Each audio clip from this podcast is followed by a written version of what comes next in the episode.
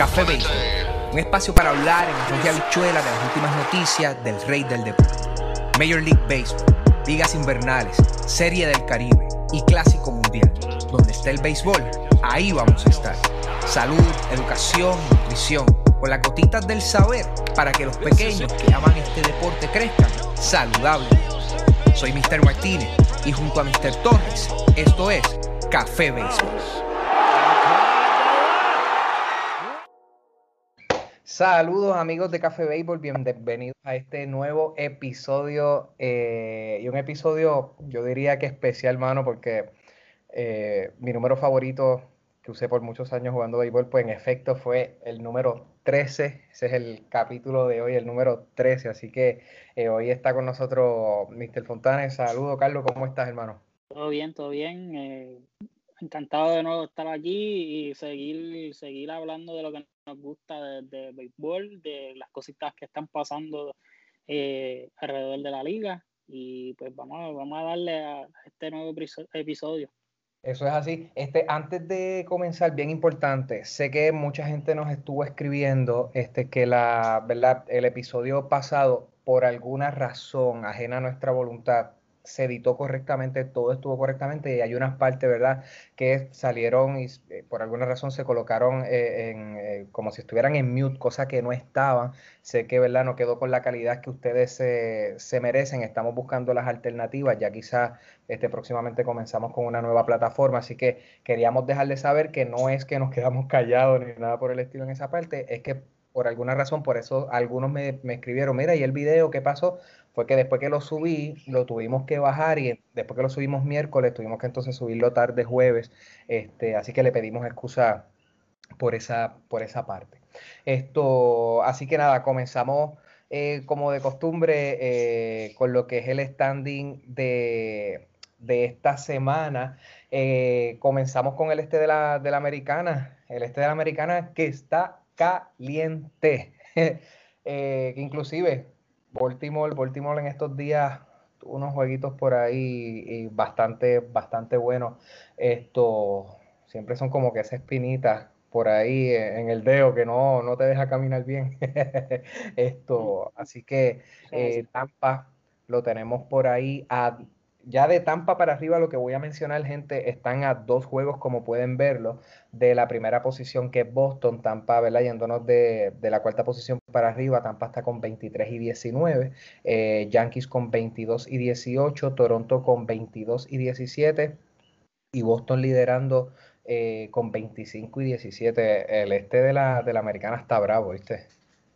Sí, ellos están, siempre se ha conocido como una división bien competitiva y, aunque el equipo de Baltimore eh, está en el sótano, ellos siempre, siempre, eh, de alguna manera, siempre pelean los juegos y, son, como, son como esa espinita, pero sí, lo que es Tampa, Yankee, Toronto y Boston, todo simplemente lo, lo separan dos juegos.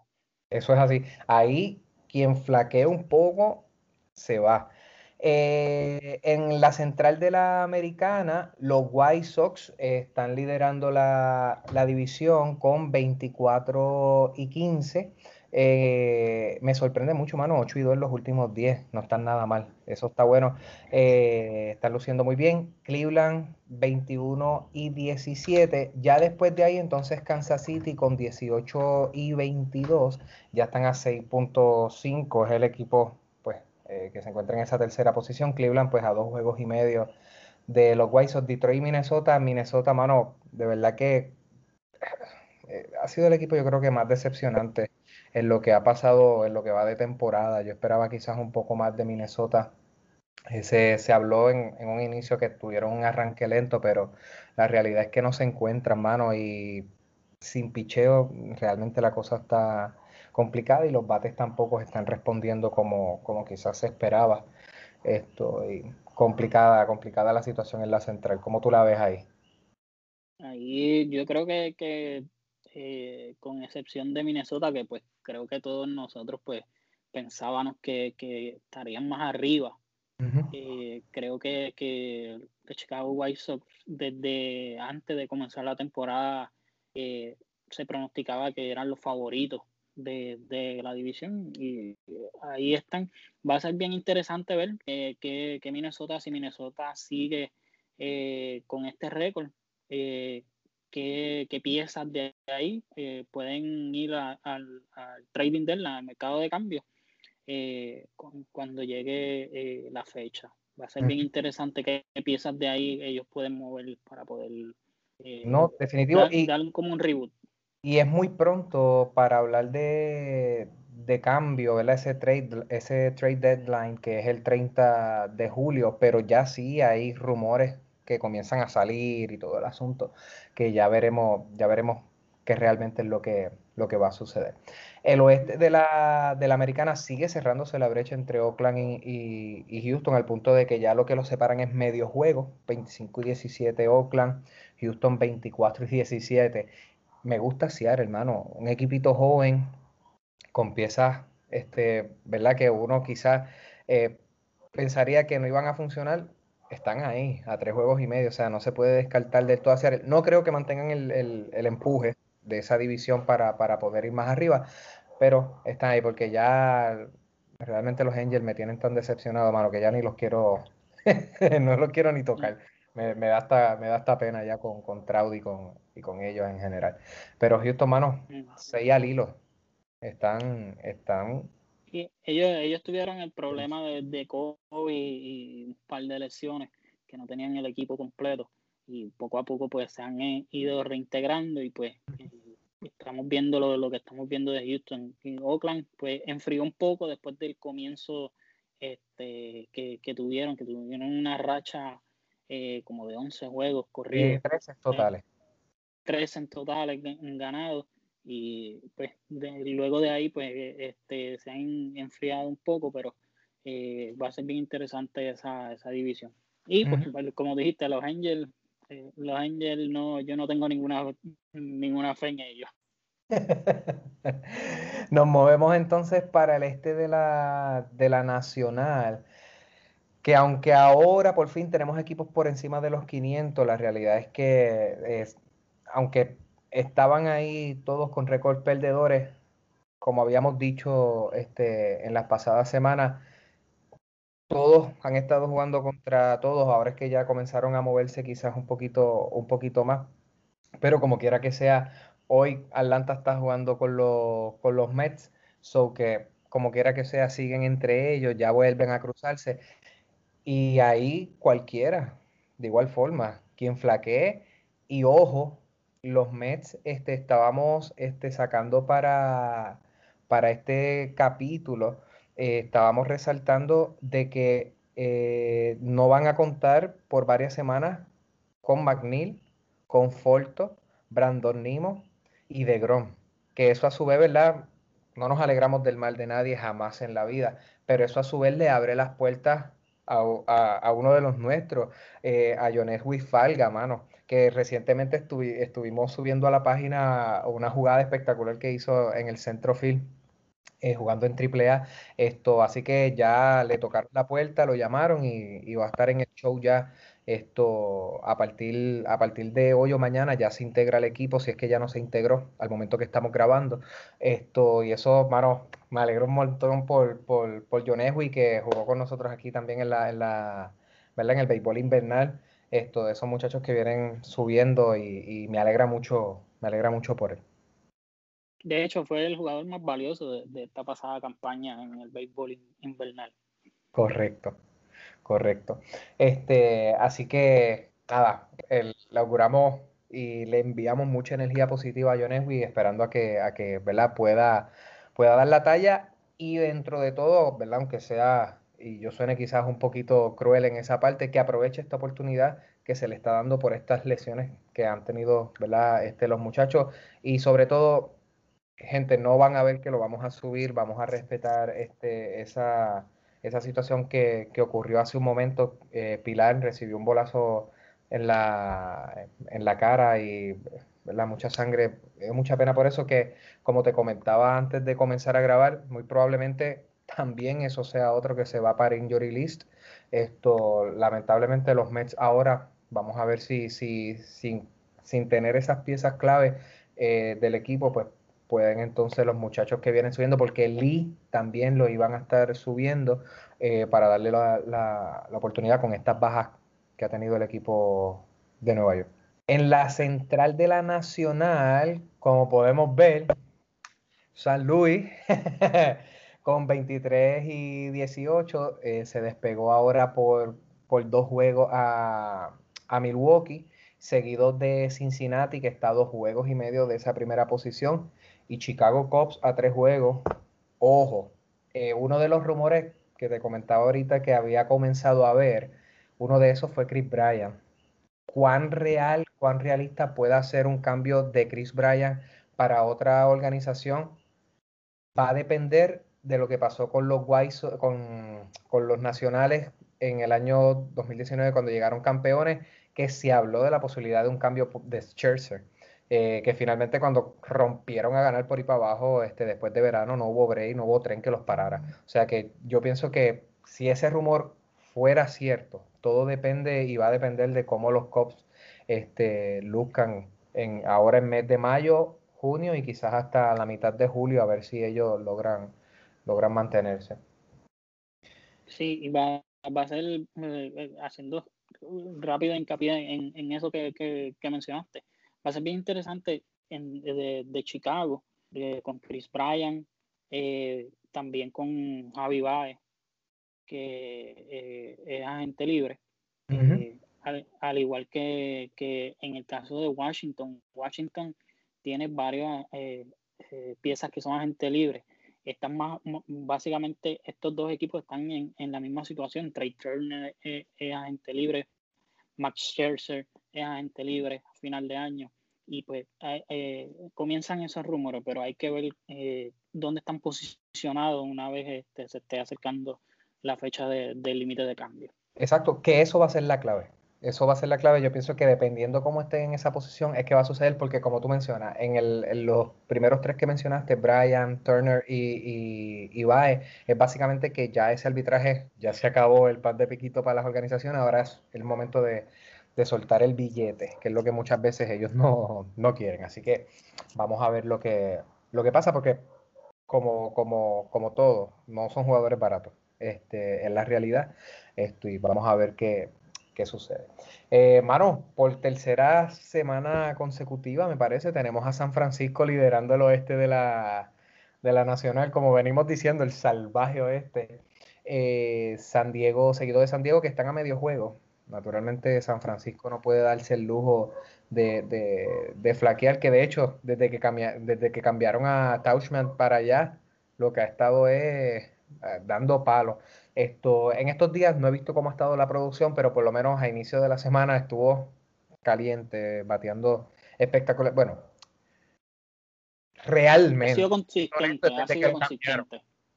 desde que lo cambiaron y llegó a San Francisco, como tú dices, ha estado consistente, así que este, ninguna semana, desde que lo cambiaron, vamos, es la realidad. Eh, luego de San Diego, pues los Dodgers están a, a dos juegos. Y ya después de ahí, pues entonces Arizona, que de momento vi que Arizona como que cogió un airecito por ahí, pero de momento ya se desinflaron otra vez.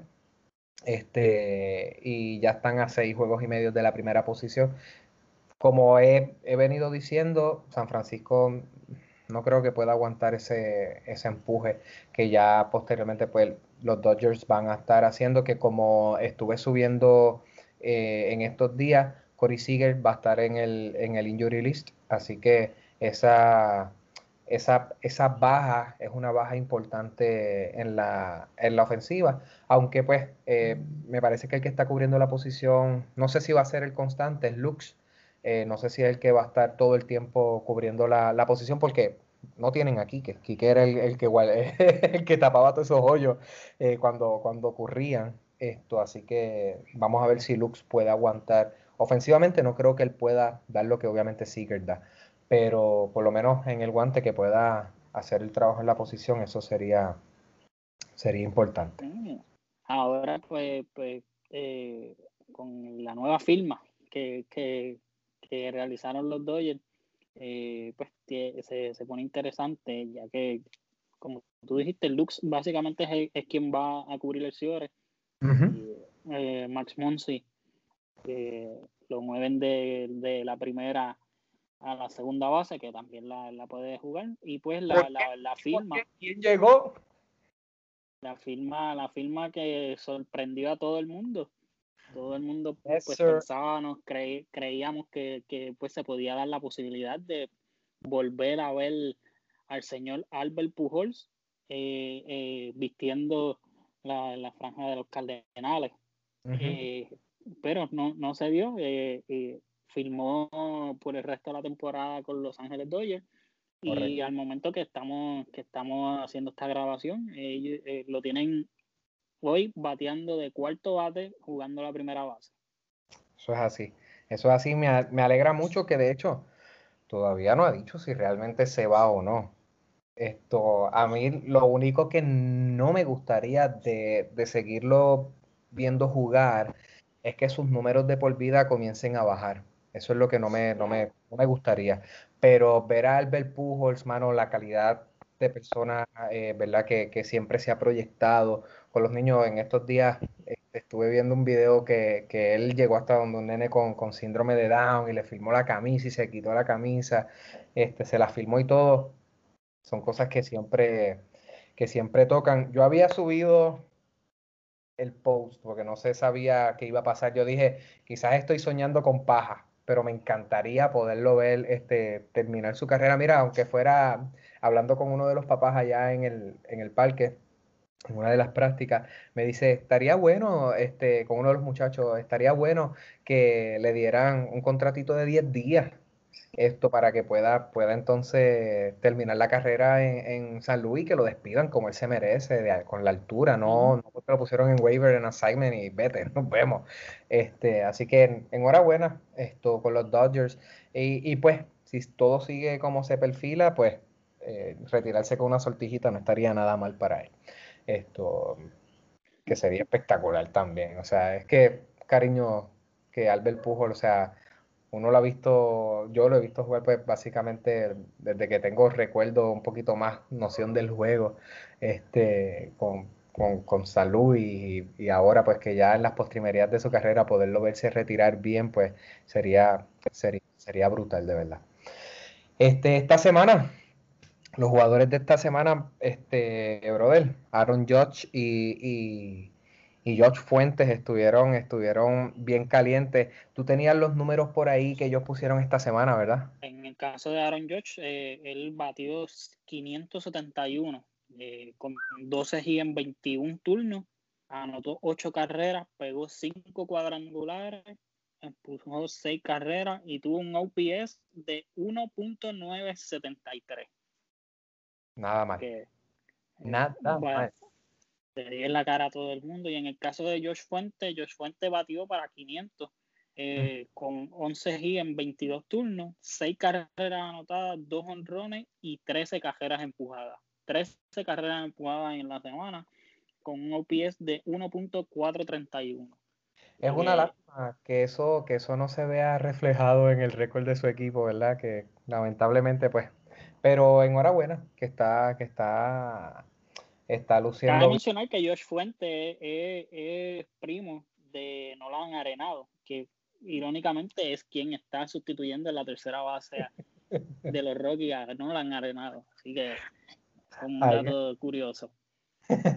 ahí está, ahí está ese, ese datito. Mano, el episodio de hoy es uno especial, como dije, o sea, el número 13, mi número favorito mientras, mientras jugué y sigue siendo este, hoy día. Como título, eh, notarán que lleva, eh, a diferencia de otras fechas que siempre son, eh, es algo, son 2.878. Y es que ese fue el récord. Esta, esta pasada semana se tocaron varios récords, ¿verdad? Y entre ellos, ese numerito fue el de, el de Miguel Cabrera. Y pues, para algunas personas dirán, pero espérate, si no es un hit 3000, no es nada de eso, ¿qué pasó ahí? Lo que sucede es que para los que no tienen conocimiento de esa parte, esos 2878 convierten a, Miguel Cabrera en el venezolano con más hits este, en las grandes ligas. Así que es una gesta espectacular. En adición a eso, Se le añade que Cody Clover eh, ponchó 1500 eh, bateadores, o sea, llegó ya a la cifra de los 1500. Eh, Gary Cole alcanza también los 1500. Y aquí básicamente hago, hago un paréntesis porque ya llegó la, notificación de lo que estuvo este, sucediendo mientras estamos hablando, donde, donde eh, Corbin Burns, que era lo que queríamos resaltar, que los pasados jueves ponchó 58 bateadores en total sin haber este, permitido una base por bola. El récord era de, de Kenley Jansen, de los Dodgers, con 51 ponches en el 2017. Pero ¿qué pasa? que hoy ya Gerrit Cole se lo rompió. Duró cuatro días básicamente con el récord. Gerrit Cole, de acuerdo a la información que, que llega, eh, culminó el strike del con 61 ponches. Así que aparte de haber llegado a los 1500, añádele que ahora, cuatro días después que Corbin Burns lo logra, él alcanza pues entonces 61 ponches, así que eh, pone la, la barra bastante alta para los demás lanzadores que vienen, que vienen por ahí. Sí, eso es, impresionante lo, lo, que ha hecho eh, Cole eh, Corey Kluber, que eh, múltiples Cy Young en, años anteriores. Este, y pues Corbin Burns ha sido una tremenda sorpresa en ese staff de, Milwaukee. Que se, siguen, se siguen manteniendo ahí en la pelea de, con, los San Luis Cardinals. que vamos a ver. Enhorabuena por ellos. Y pues Miguel Cabrera, eh, una bestia, una bestia. No, totalmente. Tengo una idea para, para, para tengo una idea para un training eh, de, de, dos, de dos, personas que hemos mencionado en este capítulo eh, para poder debatir quién, quién es el mejor bateador. No, definitivo. Y de hecho, ahora que mencionas eso, naturalmente denos ideas. Si ustedes quieren que nosotros hablemos de un tema en específico, háganlo. Ya tenemos ahí por ahí ya en el horno, cocinándose a fuego lento ya lo que va a ser el, lo que tiró Mr. Torres de Jueves de Leyenda de Yadi versus Iván Rodríguez. Ya tenemos la primera parte ya lista, ya lo que falta es entonces darle play y comenzar a grabar para tener eso, eso listo por ahí. Así que es bien impresionante los números que pusimos de, ¿verdad? de la encuesta a nuestra gente, abrumadoramente por Yadiel Molina, pero realmente Yadiel Molina es mejor que Iván Rodríguez. Lo tendremos por ahí. Este, así que eh, para, para ir cerrando este, este capítulo de hoy, es bien interesante. Nos hicieron una pregunta que realmente podría ser un poco complicada, pero a la vez no. Y esto es una sesión nueva que, que vamos a estar inaugurando, así que si usted tiene alguna pregunta, pregúntale a café así se, se llama esa sesión, pregúntale a café. Y la pregunta que nos hacen es, ¿qué pueden hacer los equipos para contrarrestar los shifts en la defensiva a los bateadores, aparte del toque? Realmente es una pregunta bien complicada porque eh, realmente no estamos en una en una época donde los lanzadores están tirando a, 85 ni 90 millas, o sea, están por encima de los 95 o 100 millas, y uno ajustar eso es bien complicado.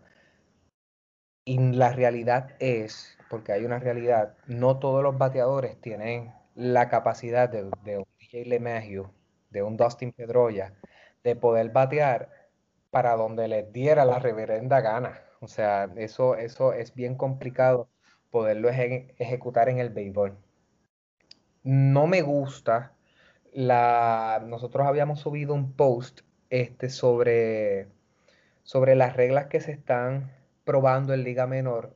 Y una es el asunto de los Chiefs, que quieren que todos los jugadores del cuadro interior se queden dentro del terreno y no salgan a la parte de la grama. Es algo que realmente a mí no me gusta. Yo siempre he pensado que, que el bateador pues, tiene que hacer sus ajustes para, para poder contrarrestar eh, lo, que, lo que es el Chief, que de hecho, eh, yo se los comentaba a ustedes en el chat del equipo de Café Béisbol, que en el juego de, de los Nationals y Yankees me sorprendió mucho cuando vi a, a, Dave Martínez salir hace seña a Kyle Schwarber, lo saca del left field entonces eh, pone cinco infielders porque pues el juego ya estaba empate, ya estaban en, entrada en, eh, En, entrada extra, si mal no recuerdo era la décima ya, y entonces coloca cinco, cinco infielders que al final este, lo que salió fue un batazo llameado, como le decimos nosotros acá en el parque, de Gleyber, que el pitcher no pudo agarrarla y, y poder sacar entonces en home. Pero, ¿qué pueden hacer los equipos? Realmente ahí es cuestión de que los bateadores hagan los ajustes, pero ya es un asunto también de la naturalidad y de las herramientas que tiene ese bateador para poder responder a eso. Y tú poder batear a la banda contraria o poder acomodar la bola como tú quisieras, a 102 millas, a 98 millas, eso es, eso es bien difícil este, eh, poder, poder hacerlo. Tendrían que trabajar muchísimo con la, con la localización, pero no, no creo que puedan realmente hacer mucho los bateadores con los tipos de, bateadores, de, con los tipos de lanzadores que hay hoy día, que de hecho en, un post de los muchachos de Esporarosa hace algún tiempo estaban hablando este, sobre, sobre, el, sobre el asunto de, Ted Williams, esto, ¿verdad? Que se considera uno de los mejores bateadores de la historia. Y una de las preguntas que yo hice, él en esos años ¿verdad? Este, eh, hubiese lucido igual con los tipos de lanzadores que hay hoy día. O sea, hubiese sido igual. Mi respuesta fue que no. no, no, no, no, sería lo, lo, lo, mismo. Esto, no sé cómo, cómo tú lo ves en esa, en esa parte. Bueno, en, esa última parte de, de lo de Ted Williams, eh, yo considero lo, mismo. O sea, y, y no es faltarle respeto al legado, a lo que él fue. Es simplemente pues que hay una, una evolución en los jugadores y en el juego como tal. Este, los pitchers tiran más, más duro. Hay otros tipos de lanzamientos también que se han incorporado. Eh, las estrategias de juego, por ejemplo, eh, hay que buscar, sería bueno buscar en el caso de Ted Williams, eh, los splits de, cómo, a dónde fueron sus hits. A ver si en el caso de, por ejemplo, ahora con, esto de los Chiefs, a él le hubiera afectado. Eh, recuerdo un ejemplo bien, bien bueno de, cómo afectó el promedio y la carrera de un jugador. Tú puedes tomar el, el, ejemplo de Marte Seira. Marte Seira era un bateador que era prácticamente un bateador de 300 cuando se, se Tampa, que fue el, fueron los, los, los, primeros en traer esto, empiezan a, hacer los chips, el, el, el, promedio de él eh, se, se, tiró al piso. Se tiró al piso y, y, como él le ha pasado a, a muchos. O sea, tú le quitas el chip y yo estoy seguro de que, de que esos promedios suben. Claro. Tú, tú, regulas, tú regulas los chips y esos promedios van a subir. Y eh, algo que mencionaste de, de las reglas.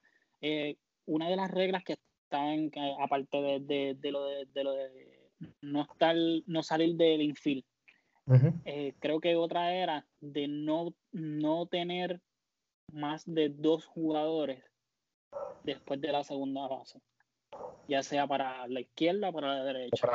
Este, eh, que, o sea, tú puedes jugar lo más pegado que tú, que tú quieras a la segunda base, pero tienes que todavía estar en, ese, en, el lado. Si estás en la segunda, pues al lado de la segunda. No, no, no al otro lado.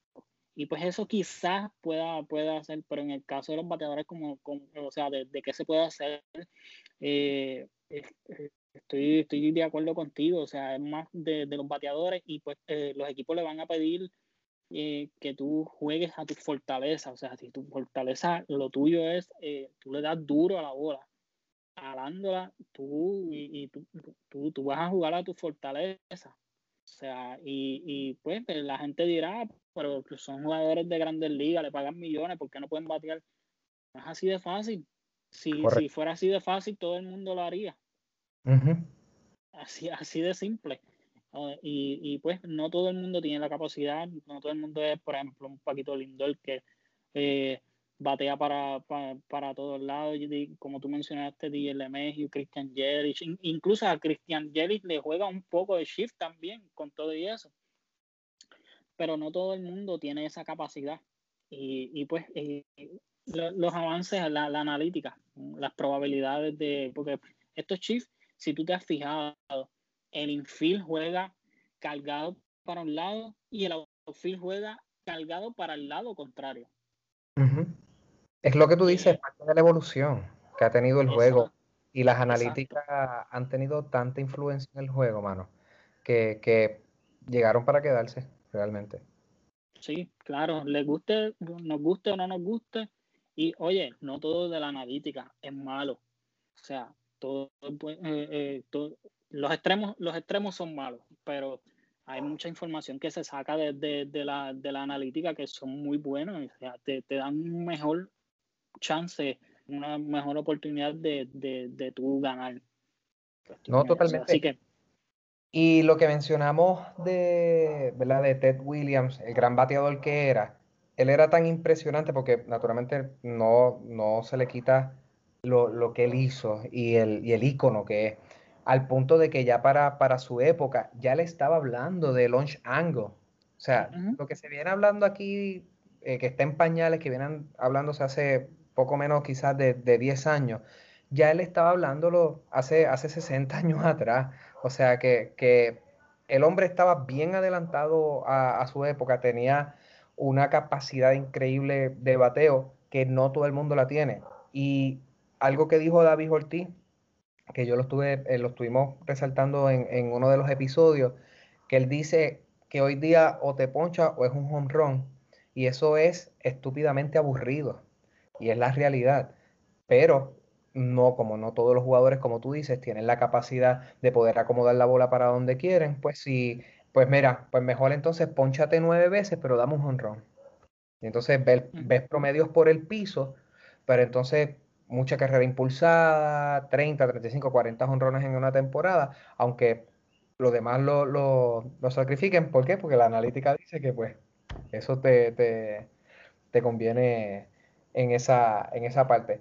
Así que al igual que esa pregunta, preguntas que ustedes quieran que nosotros abundemos, déjenos en, la caja de, de comentarios. Recuerden que encuentran a Café Béisbol a través de todas las plataformas, Instagram, Facebook, Twitter y eh, a través de Spotify, YouTube y Apple Podcast. Así que, eh, Fontane, gracias por haber estado conmigo hoy acá nuevamente en esto que es Café Béisbol. Claro que sí, claro que sí, un placer. Y para que se acuerden, no dimos el, el Póngale 100 porque el Póngale 100 eh, es automático de, de estas figuras que mencionamos que eh, tuvieron récord eh, en esta semana, tanto Miguel Cabrera, Gary Cole, Cory Kluber, así que póngale 100 a todos ellos. Eso es así. Así que nos vemos hasta la próxima. Esto fue Café Béisbol. Yeah.